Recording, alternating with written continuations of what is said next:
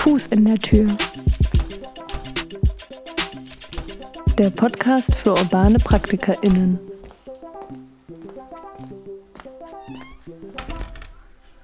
Herzlich willkommen zur elften Ausgabe von Fuß in der Tür, dem Podcast für urbane PraktikerInnen. Wir sind heute für unseren Podcast etwas weiter gereist, und zwar zum Stadtwerk Marzahn. Hier ist heute richtig viel los. Es gibt unterschiedliche Gruppen vor Ort, unter anderem eine Hacken-Porsche-Produktion, ein Möbel-Workshop, es gibt einen Nähkurs, der auch gleichzeitig ein Deutschkurs ist und später wird auch noch Pizza gebacken.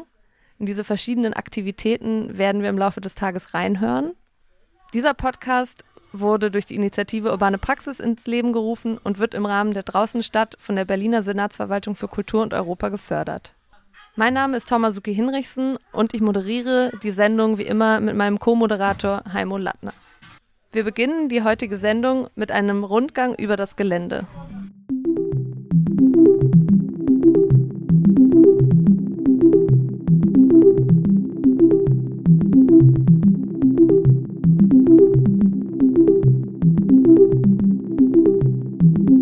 Hallo, willkommen. Wir sind im Stadtwerk Marzahn. Das ist am östlichen Ende der Stadt. Und zwar, wenn man die S7 rausnimmt, Richtung Ahrensfelde.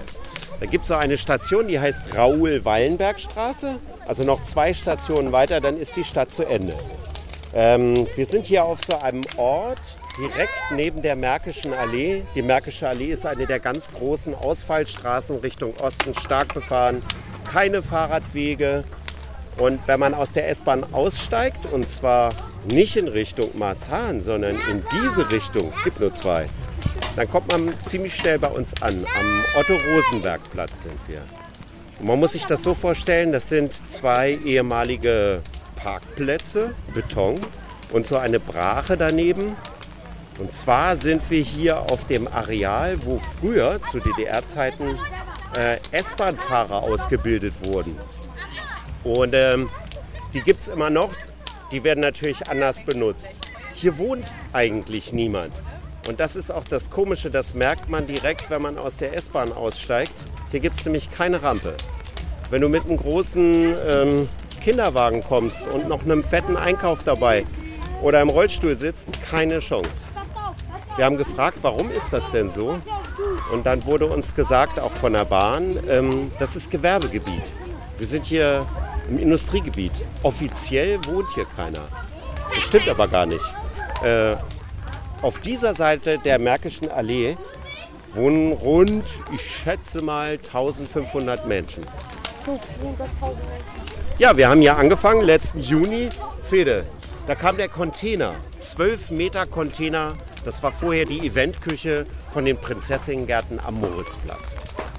Ja, am Anfang war ganz viel Aufräumen. Hier war also so richtig eine Brache mit ganz viel Sperrmüll überall und eine halbfertige Baustelle. Und ähm, ja, im Juni haben wir losgelegt. Interessant ist, es war genau, also so, unser Projekt ist losgegangen in, zwischen einem Lockdown und dem nächsten. Ne? Ähm, und deswegen haben wir auch sofort die Entscheidung getroffen, wir machen ganz viel draußen.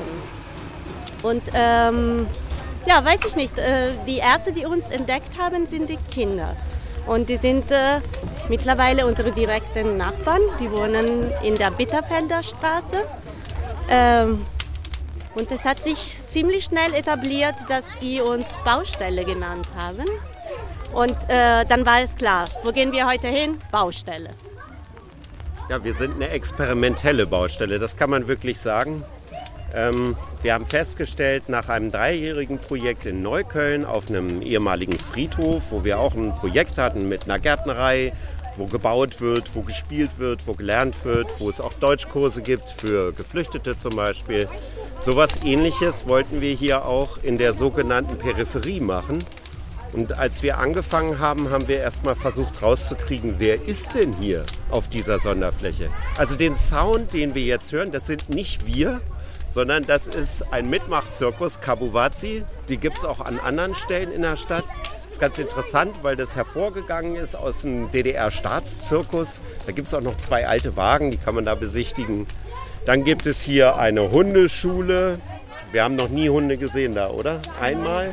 Ich weiß nicht. Ist auf der einen Seite, dann hinter uns ist die größte private Unterkunft für obdachlose Menschen. Äh, da leben rund 400 Menschen. Und dann Im Bezirk, muss man dazu im Bezirk, sagen. ja, ja, hier, Marzahn-Hellersdorf, ist ein großer Bezirk. Dann gibt es noch Don Bosco, das ist ein kirchlicher Träger, die Ausbildung für junge Leute machen. Maler und Lackierer, Holzwerkstatt, eine Metallwerkstatt und eine Ausbildungsküche.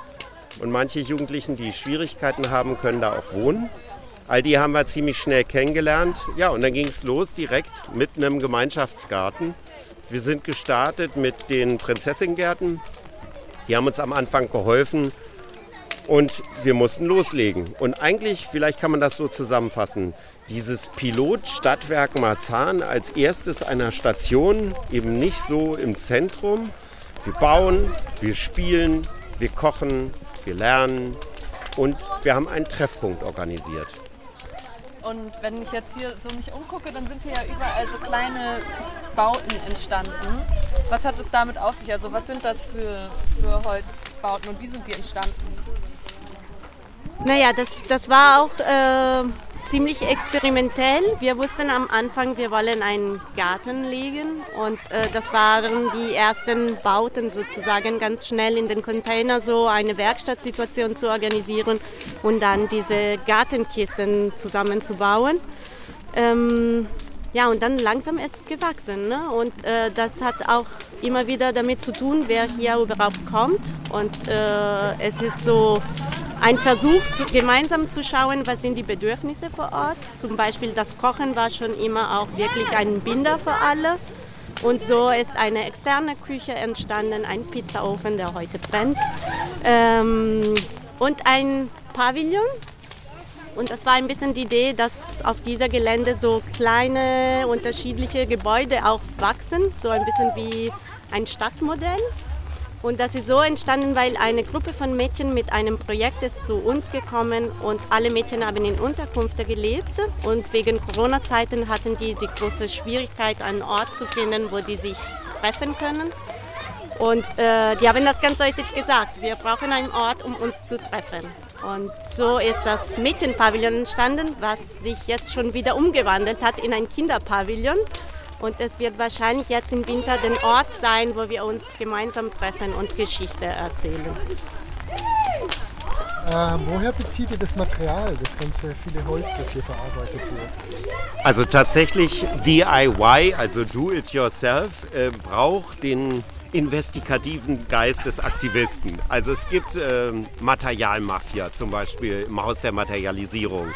Da sind zum Beispiel unsere Werkstatttische im Container draus geworden. Dann haben wir ein bisschen Geld, nicht so wahnsinnig viel. Wir gehen auch mal in den Baumarkt. Und dann haben wir eine tolle Quelle gefunden, weil wir sind im Industriegebiet. Also Luftlinie ungefähr 600 Meter gibt es einen Bremsenhersteller für Schienenfahrzeuge. Und die kriegen alle Ersatzteile, die verbaut werden, in so tollem 12 mm Sperrholz in Kisten verpackt aus China. Und äh, wir haben mit denen so ein freundliches Abkommen. Alle zwei Tage ist ein Riesencontainer voll, dann fahren wir dahin, holen das. Da muss man natürlich die Nägel rauskloppen und die Blechwinkel entfernen. Ja, daraus bauen wir und es ist schon einiges entstanden. Auch eine äh, Bühne oder so gibt es da, ne? Ja, das ist entstanden. Ähm, viele Sachen haben einen bestimmten Zustand und dann arbeiten wir weiter und wir ändern auch. Und vielleicht noch mal dazu. Ähm, hier sind zwar Architekten an Bord, aber wir haben über die Jahre in unseren Workshop-Szenarien so ein Verfahren entwickelt, wir nennen das Autokonstruktion. Also im günstigsten Fall baut sich die Skulptur selber. Das heißt, anstelle des Planes, der ist wirklich nicht fertig am Anfang, müssen wir ganz viel reden.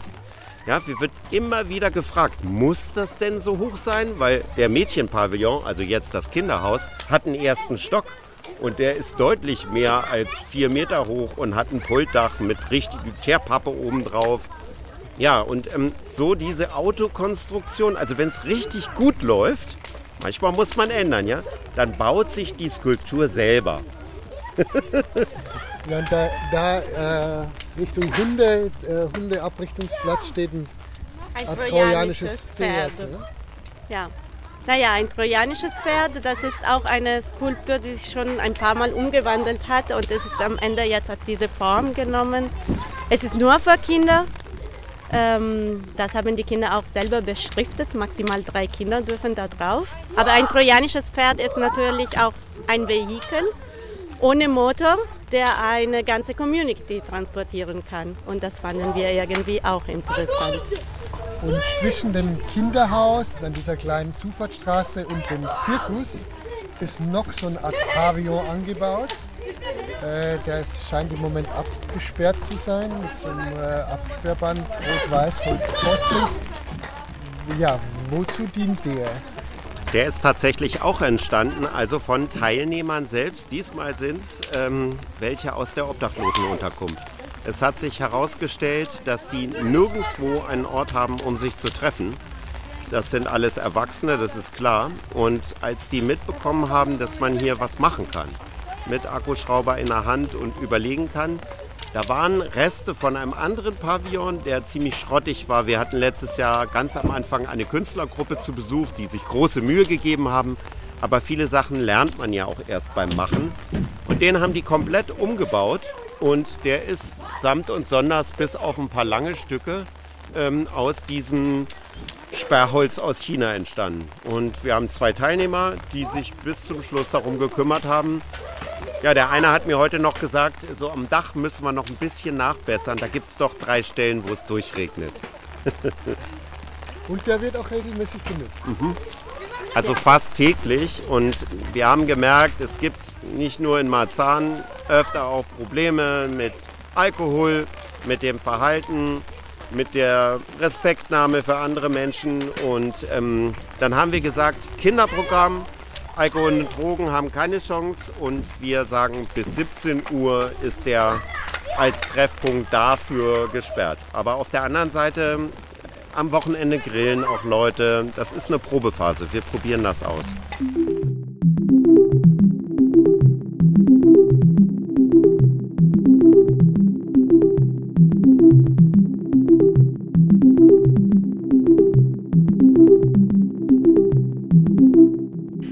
Nach der Führung sitzen wir jetzt hier in unserem improvisierten Radiostudio. Wir sind bei euch in der Werkstatt und haben uns hier so ein kleines Tischchen aufgebaut und schützen uns auch vor dem Regen. Und zwar müssen wir euch ja noch vorstellen, und zwar sitzen wir hier mit Todos Schlopsnies und Federica Teti. Und ihr zwei, ja, seid von Anfang an eigentlich mit dabei. Und das Projekt ist ja auch Teil der Schlesischen 27 und eben auch ein Knotenpunkt der Berlin Mondiale, also auch Teil von diesem Pol Projekt Pilot Urbane Praxis. Deswegen ähm, sind wir auch heute hier und interviewen euch. Und wie hat es euch zwei hierher verschlagen? Also, ihr habt, glaube ich, beide einen Kunsthintergrund. Und jetzt seid ihr hier in Marzahn. Ja, wir arbeiten zusammen, ich und Todesz, seit guter sechs Jahren. Und äh, wir haben unterschiedliche Hintergründe. Ich komme aus dem Bereich Architektur und äh, Todesz ist Bildhauer. Und ähm, ja, wir haben uns bei Raumlabor getroffen und dann, es war irgendwie in diese, also so Projekten in Neukölln und so, in diesem Zusammenhang waren wir lange in einem Projekt von der Schlesi auch dabei, ähm, auf der Ermannstraße in der sogenannten Gartnerei und dann Coop Campus und ähm, ja, im Fokus stand immer dieser Interesse für Interventionen im öffentlichen Raum und dann mehr und mehr auch mit ähm, ja, gesellschaftlichen Gruppen oder Community kann man sagen und äh, immer wieder auch mit Kids zusammen. Und äh, ja, das ist ein weiteres Experiment in diesem Zusammenhang, würde ich sagen. Kann vielleicht noch ergänzen, bei mir ist, hat das einen etwas längeren Hintergrund. Also ich habe Kunst studiert, Bildhauerei. Ähm, ich bin schon etwas länger in Workshop-Szenarien, vor allen Dingen mit jungen Leuten. Und da bin ich hingelangt, weil mich in erster Linie Kunst im öffentlichen Raum interessiert. Und früher hatte es eher eine Anbindung an Theater und auch an Performance-Formate, wo aber auch Bauen oft eine Rolle gespielt hat. Und ich war 2015 mit Freunden aus Polen ähm, eine selbstorganisierte Aktion eben in Mediat in der Osttürkei in einem dieser ersten großen Flüchtlingslager und wir haben versucht, Theater zu spielen da vor Ort. Und das, ähm, also ich habe sowas vorher noch nie erlebt mit 10.000 Menschen. Und ähm, als ich zurückgekommen bin nach Berlin, war für mich klar, weil es gab einen Kontakt auch in die Schlesische, ähm, dass wir verstärkt nach den Erfahrungen von dem großen Camp am O-Platz ähm, eben Formate entwickeln, die sich an frisch angekommene Menschen richten. Vielleicht sagen wir dazu, dass die Schlesische 27 benannt ist nach, ihrem, nach ihrer Adresse in Kreuzberg und dass die Schlesische 27 eine außerschulische Bildungseinrichtung ist. Auf ja. eurer Webseite kann man nachlesen, dass das Stadtwerk eine offene experimentelle Baustelle ist und im Vordergrund und im Zentrum steht die Freude und die Lust am Improvisieren und am Stadtmachen. Äh, wie habt ihr den Fuß in die Türe bekommen? Also wie habt ihr, wie seid ihr zu dem Gelände gekommen äh, und wie seid ihr strukturiert? Also man kann sicherlich darauf hinweisen, für alle Akteurinnen, die in der Stadt etwas versuchen, dass das eigentlich nur über Bekanntschaften, Freundschaften und Netzwerke geht. Die Schlesische 27, wir aber auch sind mit vielen Schulen, mit ähm, Jugendträgern in Verbindung, unter anderem aber auch mit den Gärtnerinnen von den Prinzessinnengärten. Und die haben äh, wir kennengelernt, als wir eben in unserer Gärtnerei auf dem Jakobi 5 Friedhof an dem grünen Weg, der U-Bahnhof Leinestraße zum Tempelhofer Feld rüberführt, ähm, haben wir eigentlich schnell herausgefunden, dass diese beiden Kenntnisformen und der Zugriff auf Möglichkeiten im Stadtraum sehr gut zusammenpassen.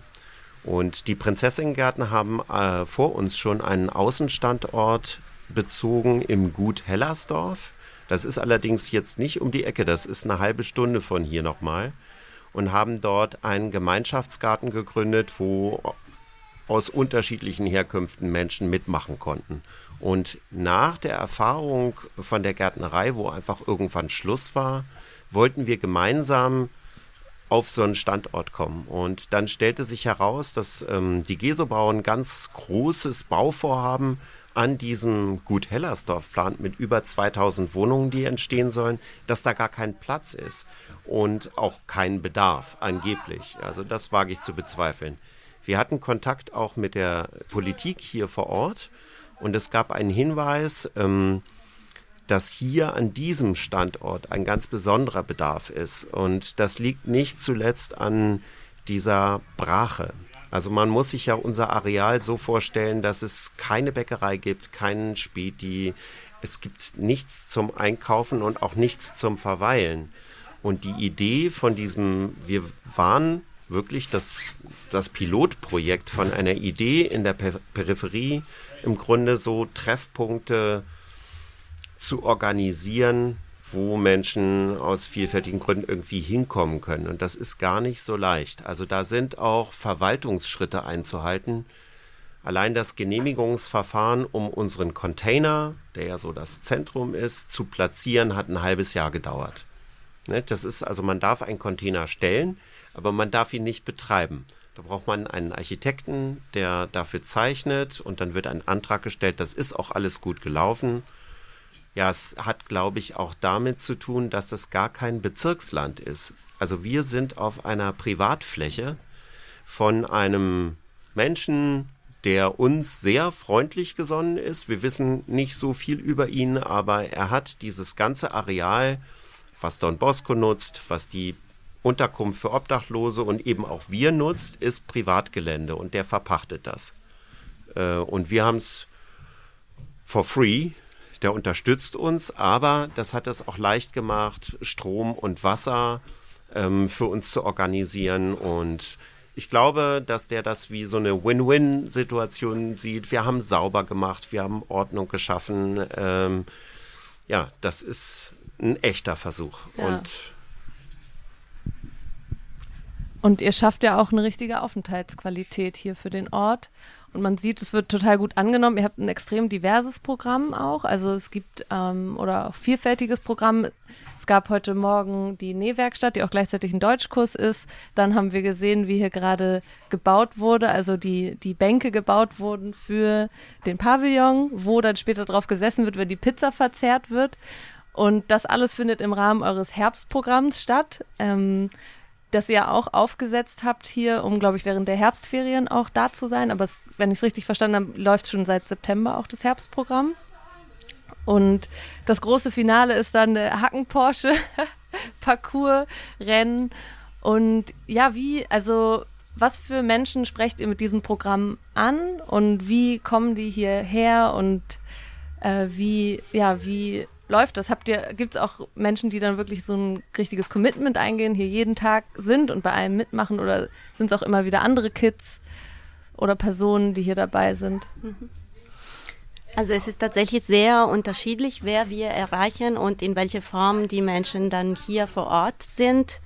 Ähm, wie du das schon ein bisschen benannt hast, wir haben eine feste Frauengruppe. Da sind am meisten Frauen mit äh, migrantischem Hintergrund oder geflüchtete Frauen, die in Marzahn wohnen, also eine eigene Wohnung haben. Und ähm, die haben schon auch, also sie sind auch schon länger in Deutschland, aber die haben wirklich immer noch dieses Bedürfnis, so ähm, sich zu treffen oder auch die Sprache weiterzulernen, also Deutsch weiterzulernen. Und auch diese Struktur, dieser Netzwerk, dieser Austausch von Erfahrungen oder auch die Sozialarbeit ist auch eine Komponente in unserem Projekt. Das ist immer wieder da.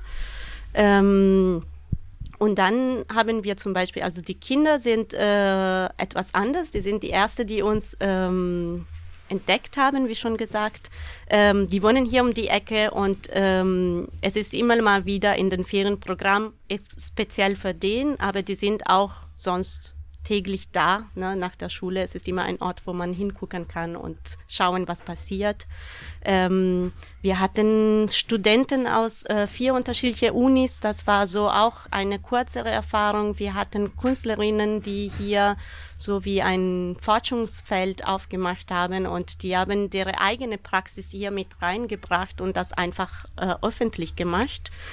Und ähm, es gibt mittlerweile aber auch Leute, die direkt hier äh, in den Wohnungslosenheim wohnen und sich Stück per Stück immer mehr engagieren und äh, Lust haben, auch ähm, teilweise Verantwortung richtig zu nehmen, ähm, weil wir schaffen auch nicht immer da zu sein. Wir brauchen manchmal auch ein bisschen Urlaub.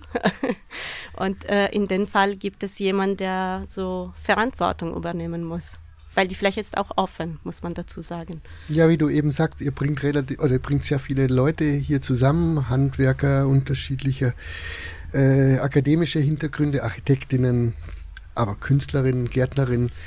Nun sind aber Künstler, Architekten nicht unbedingt ausgebildet oder die besten Sozialarbeiter. Äh, fehlt dann nicht manchmal was im Umgang mit äh, den Leuten, die zu euch kommen? Also ich ähm, kann dazu sagen, wir stellen uns sehr deutlich immer wieder diese Frage. Wir sind ein kleines Team, zwei von uns sind Sozialarbeiterinnen. Das ist schon eine Kompetenz, die tatsächlich in den Team gibt. Ähm, wir merken aber auch, weil unsere Fläche ist offen und es ist ein Projekt, was auch sehr auf ein ähm, wie sagt man, informellen Niveau läuft, ne? also in dieser Treffpunktstruktur und so ähm, manchmal stellen wir uns die Fragen, kann man mit äh, Leuten, die traumatisiert sind oder schwierige Hintergründe haben, in so ein informelles Zusammenhang wirklich arbeiten? Ähm, wir sagen ja, aber wir sehen das auch als ein temporäres äh, Verfahren sozusagen. Was wir auch immer wieder versuchen, ist, die Leute zu helfen, die nächsten Schritte zu machen. Also nicht wir als Künstlerinnen, aber mehr dann die Sozialarbeit ähm, aber diesem Zusammenmachen, es ist auf jeden Fall eine Form von Begegnung, die äh, eine Qualität hat. Ich glaube, dadurch schafft man tatsächlich Leute, also Leute begegnen sich auf einem Niveau, was normalerweise nicht existiert. Es ist was ganz anderes, als wenn wir sagen, okay, lass uns mal Kaffee zusammen trinken. Ne? Es ist eine Form von Begegnung, die sehr stark ist. Ich würde das sehr gerne ergänzen, weil ich finde die Frage ganz richtig, vor allen Dingen in der Entwicklung von künstlerischer Arbeit im Stadtraum. Ähm, ich muss sagen, meine Erfahrungen sind etwas länger. Ich bin auch schon seit den 90ern in der Stadt. Ähm, dieses Aufgabenfeld, was plötzlich eigentlich einem Künstler oder einer Künstlerin vor die Füße fällt, erreicht regelmäßig eine Grenze. Die ist unterschiedlich, auch wenn man viele Erfahrungen gesammelt hat und es ist tatsächlich eigentlich für mich der Anfang einer wahrscheinlich sehr anspruchsvollen Debatte. Was ist das eigentlich, was die Künstlerinnen und Künstler da tun? Ähm, da ist eine experimentelle Stadtplanung dabei, da ist eine große Portion Sozialarbeit dabei, da hat, das hat eine große menschliche Komponente, aber es gibt immer wieder Situationen, wo ich auch merke, zum Beispiel aus meinem Studium, äh, wir sind niemals an diesen Punkt geraten, dass so viel Verantwortung da ist oder wo auch mal ein Punkt entsteht, wo man nicht weiter weiß.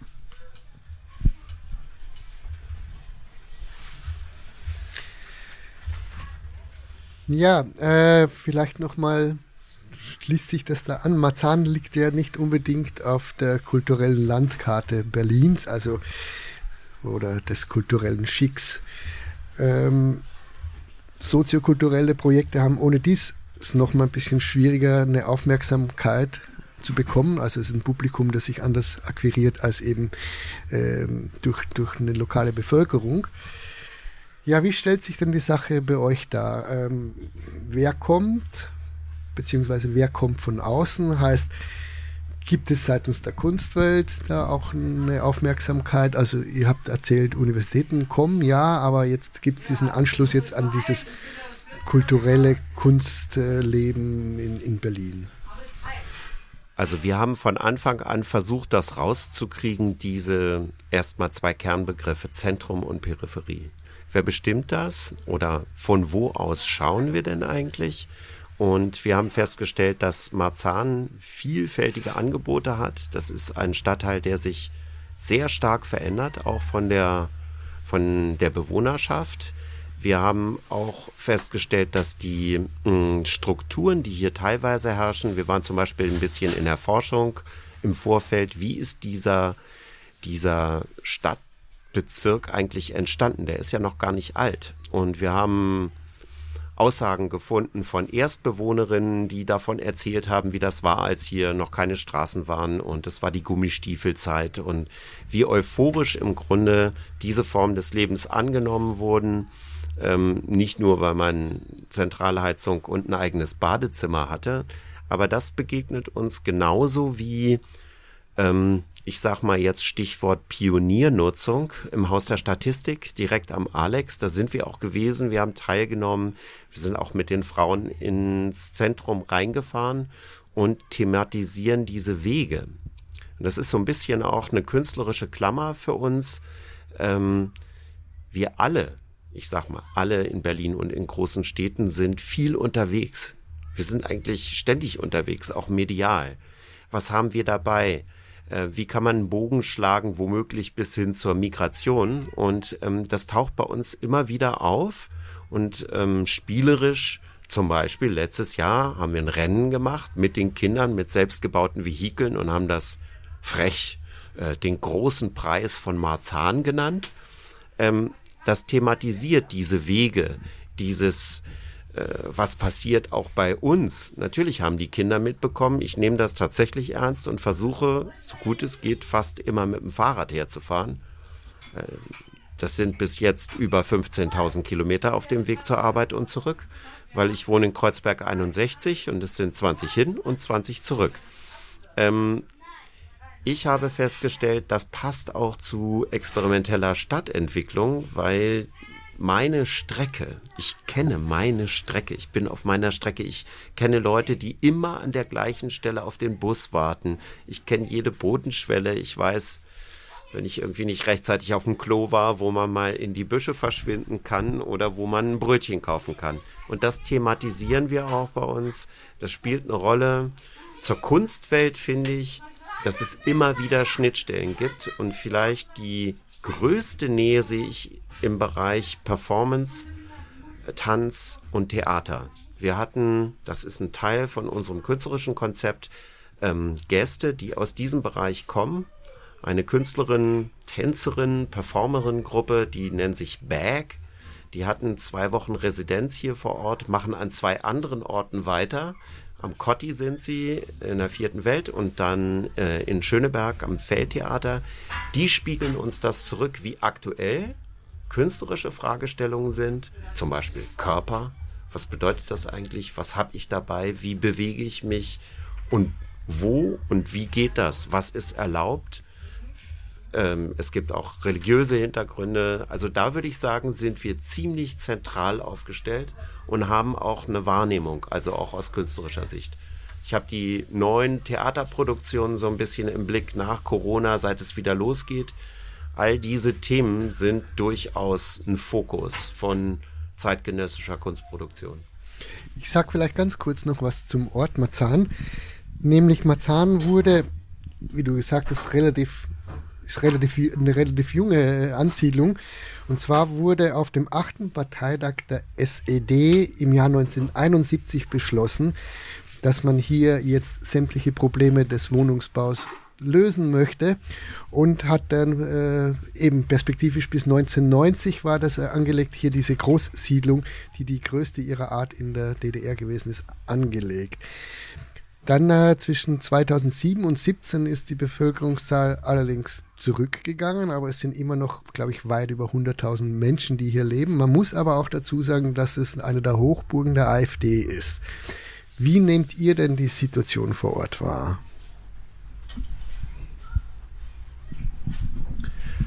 Also wir wissen das.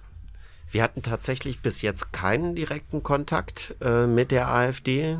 Im ersten Jahr hatte ich so ein bisschen den Eindruck, wir sind so noch unterm Radar, Radar äh, gelaufen. Dadurch, dass wir nicht im tagtäglichen Publikumsverkehr in Marzahn sind, sind uns auch keine Anfeindungen begegnet. Wir haben natürlich mit einem normalen Maß an Kriminalität zu tun. Das kennen wir aber auch aus Neukölln oder aus anderen Bezirken. Es ist ein bisschen schräg, muss ich sagen, weil natürlich auch gerade nach der letzten Wahl ein bisschen unklar ist, ähm, ob die neue Regierung unsere Themen interessant finden. Gibt es da eine Kooperation? Ähm, ich muss dazu sagen, dass ähm, wir in Neukölln einen sehr konkreten Fall hat eines Konfliktes mit einem AfD-Politiker, das sich dann anders gelöst hat, aber hier tatsächlich noch nicht. Ähm, die zuständige Senatorin Stadträtin für Jugend und Bildung ist links. Vielleicht interessant noch dazu zu sagen, die Wahrnehmung, die wir von unseren Teilnehmerinnen kriegen über den Bezirk, ähm, wie gesagt, sind am meisten Frauen, die ähm, also so entweder aus Afghanistan oder Kurdistan oder Syrien kommen. Und äh, mittlerweile, was die berichten, ist, dass dieser Bezirk sehr angenehm ist für die. Also die fühlen sich wohl hier vor Ort. Ähm, und das fand ich auch interessant, weil ich hätte gedacht, es ist viel problematischer, für so jemand hier zu leben möchte das noch ergänzen, weil das ist ein Faktor, den man vielleicht nur aus der Zeitung kennt oder wenn man eine Meldung hört. Ähm, wir haben immer wieder festge festgestellt, dass plötzlich eine Familie fehlt, dass Kinder nicht mehr kommen und dieses Thema Abschiebung durchaus eine Rolle spielt. Wir haben zum Beispiel seit diesem Jahr fast, ich würde sagen, ein Viertel der Kinder, die jetzt da sind, die kennen wir aus dem letzten Jahr. Die anderen sind alle neu. Es gibt einen großen Zuzug aus Osteuropa. Jetzt haben wir viele Kids aus Moldawien. Und allen Aussagen nach, wir haben ja einen sehr, sehr guten Kontakt zu der ähm, Leiterin von der Flüchtlingsunterkunft, die uns das auch berichten. Die haben überhaupt keine Aussicht zu bleiben. Und es gibt also regelmäßig Abschiebungen und wir versuchen uns das immer vorzustellen, das ist ein Teil ihrer Kindheit, wenn man Vertrauen gefasst hat, die kennen uns ja alle, wenn man dann plötzlich feststellt, die sind nicht mehr da, da ähm, entsteht auch wieder eine unsichtbare Grenze, die zum Beispiel Nachhaltigkeit von solchen Projekten mit einem Fragezeichen versieht. Aber ich glaube, das gilt für die ganze Stadt. Das ist jetzt nicht nur Marzahn. Ähm, vielleicht noch ein Hinweis auf die Grundschule, die gleich nebenan ist. Das ist die Peter Pan Grundschule. Die haben 300 Meter zu Fuß. Die waren in diesem Sommer mit einer Projektwoche da vor den Sommerferien. Wir haben die Direktorin kennengelernt und einige Lehrerinnen die fanden das unglaublich toll und konnten es gar nicht fassen, dass hier gleich nebenan eben ein solches Projekt existiert, wo man Sachen machen kann, die in der Schule schlichtweg nicht möglich sind. Und ähm, um dieses Projekt weiter laufen zu lassen, weil für uns ist nächstes Jahr aller Voraussicht nach am 30.04. Schluss. So, wie könnte so etwas weitergehen? Wer könnte die Trägerschaft übernehmen? Wer könnte auch diese Verantwortung und Tätigkeitsfelder weiter ausweiten? Das ist eine Frage. Das wissen wir jetzt nicht. Hm. Und das hat wahrscheinlich dann auch mit der neuen Regierung zu tun. Ja, das wäre jetzt vielleicht auch nochmal so eine unmittelbare Frage gewesen. Wie geht es jetzt erstmal in den nächsten Monaten weiter? Und dann auch die Aussicht, ne? wie könnt ihr noch weitermachen, vielleicht auch wieder den nächsten Sommer mitnehmen, aber hast du ja schon angesprochen. Also ich glaube, wie es weitergeht, es hat, ähm, es ist, ich glaube, das gut auch zu benennen, in welchem Konstrukt wir sind, in Sinn auch von Finanzierung. Wir sind ein Projekt, äh, der von Lotto Stiftung und ESF, also ein europäisches äh, Fond, äh, bezahlt wird. Und äh, wir haben eine Finanzierung, die letztes Jahr gestartet ist und nächstes Jahr, also 22, April 22 zu Ende geht. Ähm, wir wissen jetzt, kommt die schlechte Saison. Man sieht das schon ein bisschen. Ähm, das heißt, es wird jetzt langsam ein bisschen alles ruhiger, weil wir hauptsächlich draußen arbeiten und wir werden weiterarbeiten, aber in kleineren Gruppen. Und was wir aber gleichzeitig versuchen, ist diese sondieren und schauen, gibt es Möglichkeiten, so diese große Verantwortung, was mit dieser Fläche zusammenhängt, äh, zu übergeben, zum Beispiel an einen weiß ich nicht, an den Bezirk oder an, an Interessenten, die gerne das weitertragen möchten. Ähm, und das hat wiederum auch mit unserer also Finanzierung zu tun, weil es ist auch, wie oft passiert, mit äh, Anträgen, die durchgehen, die sind teilweise sehr ähm, strikt, was angeht an Teilnehmerstrukturen und äh, dieser Ort funktioniert ein bisschen anders, versucht womöglich viele unterschiedliche Gruppen zu erreichen und nicht nur ein bestimmtes, was auch ohnehin immer wieder macht. Aber äh, wir denken, es wäre gut für so einen Ort so weitere Möglichkeiten zu öffnen und dass es vielleicht eine Schule einen Teil von der Verantwortung übernimmt und wir auch weiter hier machen, aber dann mehr also so punktuell dazu kommen. Ich nehme nochmal die, diesen Punkt Finanzen auf. Ähm, auch da ist wieder Netzwerkarbeit.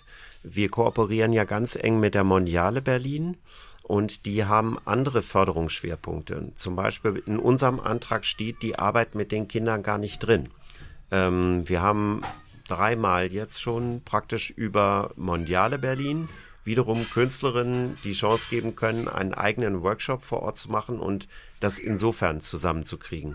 Und ich glaube auch gerade mit dem Projektbüro für urbane Praxis sind eben Strukturen da, wo man überlegen kann, es wird wahrscheinlich nicht nochmal so ein großer Wurf werden. Es ist extrem aufwendig und kompliziert.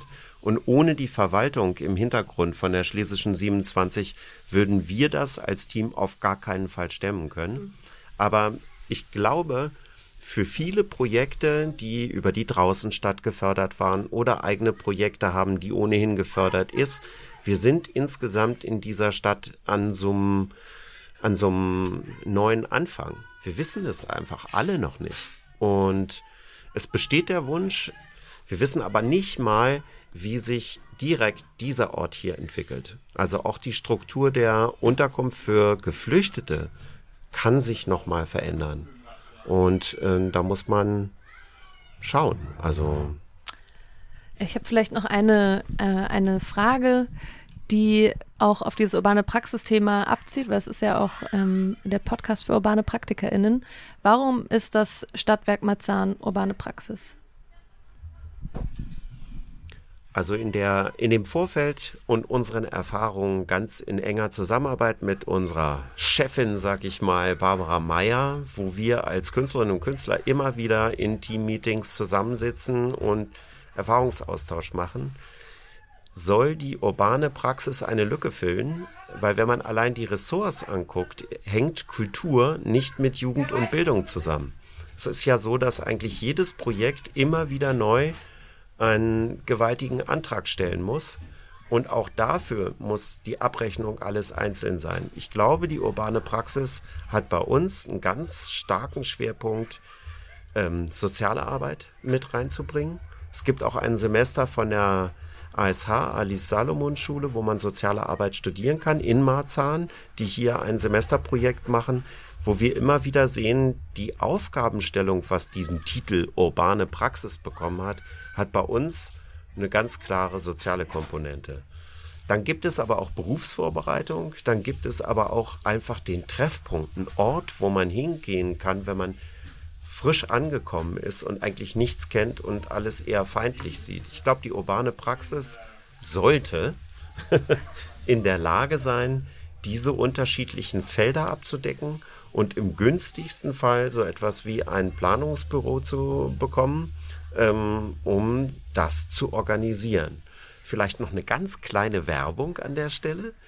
Das Projektbüro für urbane Praxis hat bis Ende November einen physischen Standort direkt am Alex, ein leerstehendes Geschäft, in üblicher Weise zwischengenutzt, wo ähm, am Ende vom November mit der NGBK zusammen auch eine Konferenz stattfindet, wo eben genau solche Inhalte und Fragen erörtert werden. Ja, dann sind wir schon langsam am Ende des Gespräches angelangt. Ähm, es gibt noch die äh, Frage, die wir seit elf Folgen in jeder Folge stellen, und zwar, mit welchem äh, Schuh steht ihr in der Tür? Also, der Podcast heißt der Fuß in der Tür. Und welchen Schuh hat dieser Fuß an? Okay, ich fange an. Wir sind hier eine experimentelle Baustelle. Ich habe Schuhe an mit Stahlkappen. Die sind zwar alt, aber sehr solide. Und ähm, ich glaube, es reicht, die Spitze in eine Tür zu kriegen von einem Haus, das man gar nicht kennt, um wenigstens ein wenig zu lüften. Ich glaube, es reicht. okay. Der ähm, Arbeitsschuh mit Stahlkappen. Aber nur die Spitze. Die Spitze reicht. Die Spitze reicht. Dann bedanke ich mich bei euch beiden für das Gespräch und wir hören jetzt nochmal in die Nähwerkstatt rein wo ja auch gleichzeitig eine Sprachwerkstatt oder ein Sprachkurs stattfindet. Die Nähwerkstatt ist aufgebaut in dem einzigen warmen Raum hier auf dem Gelände, im kleinen Pförtnerhäuschen. Das kennen wir natürlich nur zu gut vom THF-Radio. Und genau, da hören wir mal rein.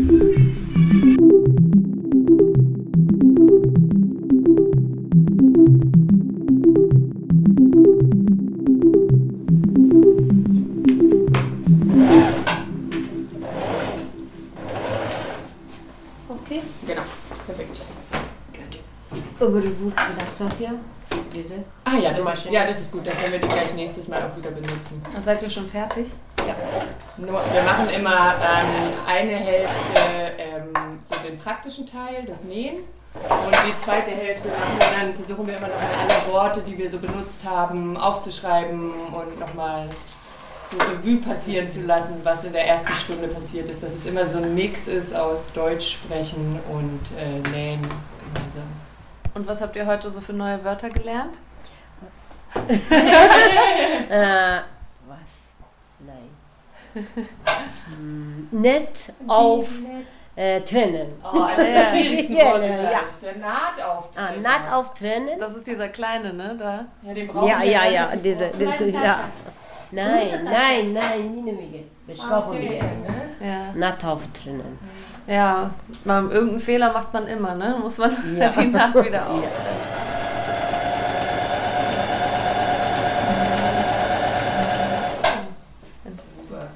Und was wird das? Äh, Hackel, Hackel, Hackel, Ober, nein. Hackenbrosche.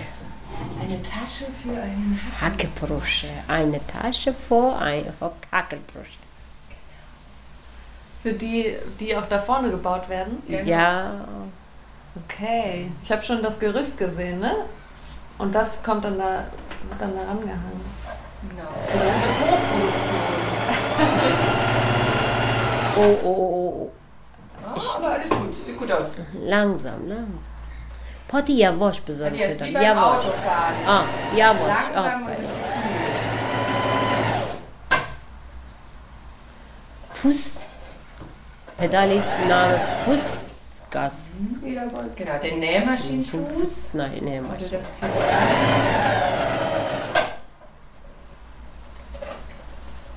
Genau, warte mal hier, ich mach mal hier das letzte Stück noch auf, dann kannst du besser den Rest noch nehmen.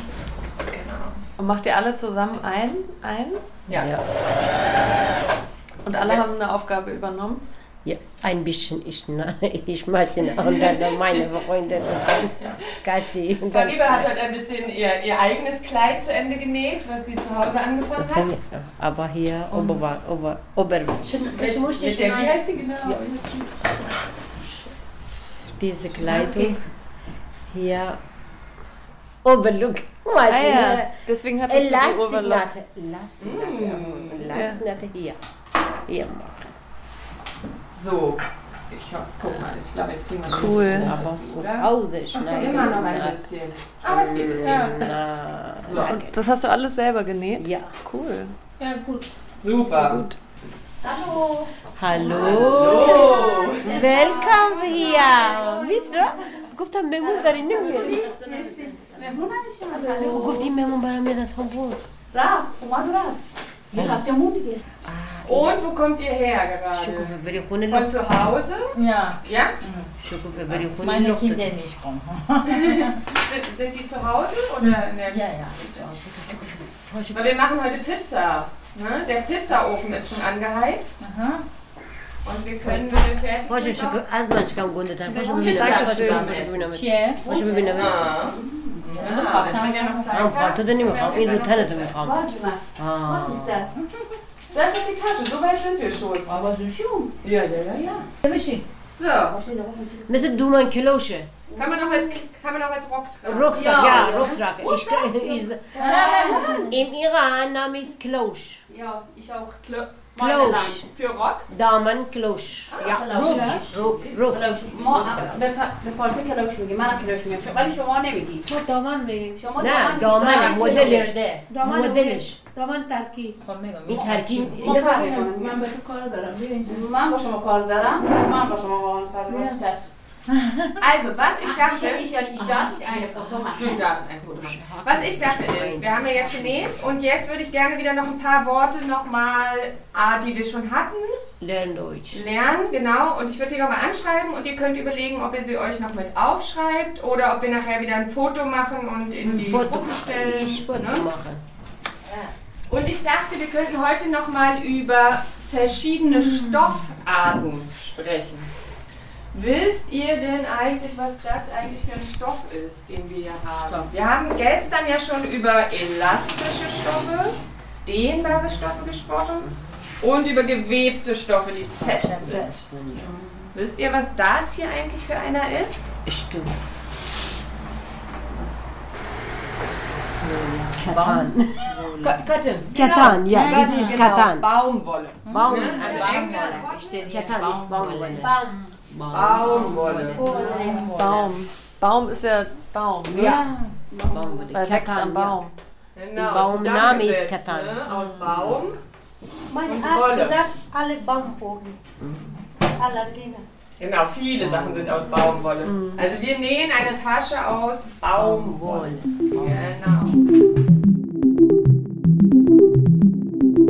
Wir hören jetzt noch ein bisschen in den Holzbau-Workshop rein. Hier werden bei strömendem Regen, aber bester Laune Holzbänke für den Pavillon gebaut. Wir nehmen heute ein bisschen was fürs Radio auf. Ach so, Radio. Ja. Sag heute macht irgendwie die beste Shop. Du meinst die Schlüssel? beste ever, never. Den besten Job ever. Ja, machen Sie bei Radio. Wer, wer hat Sie bei Radio rein. Gut. Hier ist der hier. Abdul muss auch einmal ran. Lass ihm eine Schraube drin. Baut ihr auch eine Bank? Ja. Das war ja ein Schwaber. Kleber. Beste Kleber. aber. Das geht so schnell ab. Ja, das ist so Holzkleber, ne? Leim. So macht man dann das. Stimmt, das ist Rubbel, Rubbeltechnik. Das macht Spaß, ne, mit denen? Ich finde es auch richtig gut. Hallo Leute, ich bin hier die Radioman. Hey, heute sage ich euch Armin. Armin, der Chevy, der mit seiner angekommen. Hier ist er. Die nächste. Was willst du sagen? Aber nicht zu tief. Wieso denn gar nichts? Du bist jetzt ein Radio. Was willst du denn noch sagen? Was für Nerven? Das ist nicht Nerven. Das ist ein Radioshop. Die wollen hören, was du sagst, Digga. Sag doch. Sag doch. Wer macht jetzt? Gut oder schlecht? Vielleicht musst du mal hier das halten, oder? Ja, gib mal. Willst du mal? Hier. Und du kannst leben. Alter. Es ist relativ laut, ne? Ja. Also deswegen, man hört eigentlich, Ich, ich hört nicht dein Name. Man hört nicht. Ich höre dich. ja, man hört auch vor allem auch, was da hinten passiert, ne? Weil es so laut ist.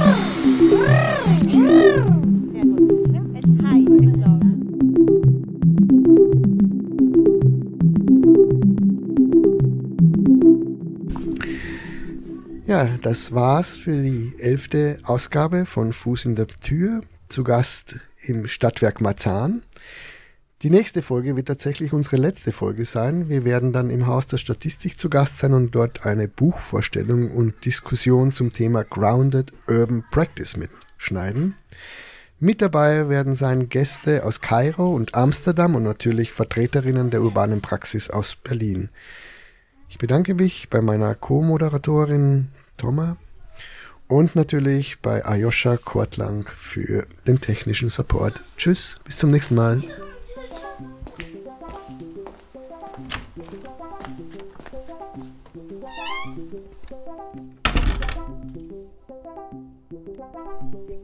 Fuß in der Tür.